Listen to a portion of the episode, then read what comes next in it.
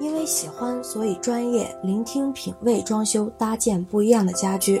大家好，欢迎大家来到合肥飞墨设计。今天呢，飞墨君要跟大家聊一聊家里植物应该怎么摆。现在人们呢，工作节奏都很快，身体也处在亚健康的状态下，所以更多的人注重起养生来。为了我们居住环境的健康，不少人会选择在家里摆上一些绿植盆栽，这样不仅美化了居室的环境，而且呢又对身体有益。一、室内宜摆放造型美观的植物。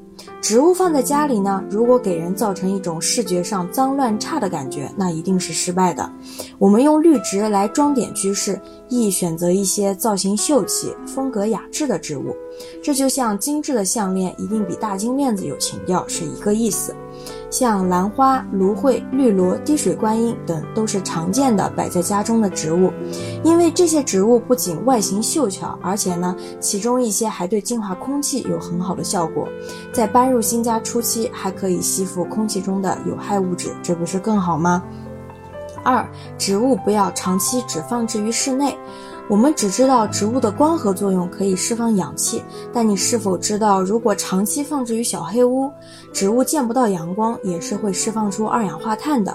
所以呢，我们不能把植物一天到晚只放在室内，一定要定期接触大自然。所以，我们应该让家里的盆栽和小植物定期的见见阳光、通通风，让它们充分的接触大自然，见到阳光产生光合作用，它才能释放出氧气，让我们的居住环境更健康。三要根据植物特性决定家中的摆放位置，不同的植物呢，对光照、通风的需求程度不同。像发财树对于光照有要求，而绿萝呢，则对通风比较有需求。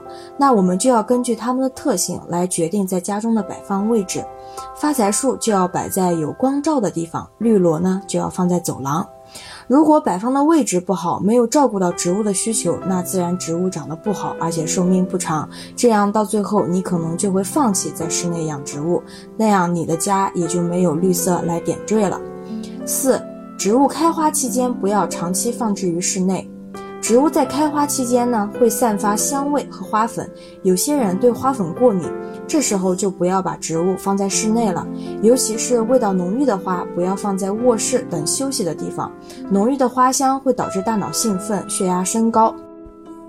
我们家中养植物是为了美观和健康，千万不要因为放置不当而导致家里脏兮兮的。好了，今天就和大家分享这些，欢迎继续关注我们合肥飞墨设计，和你说点不一样的装修。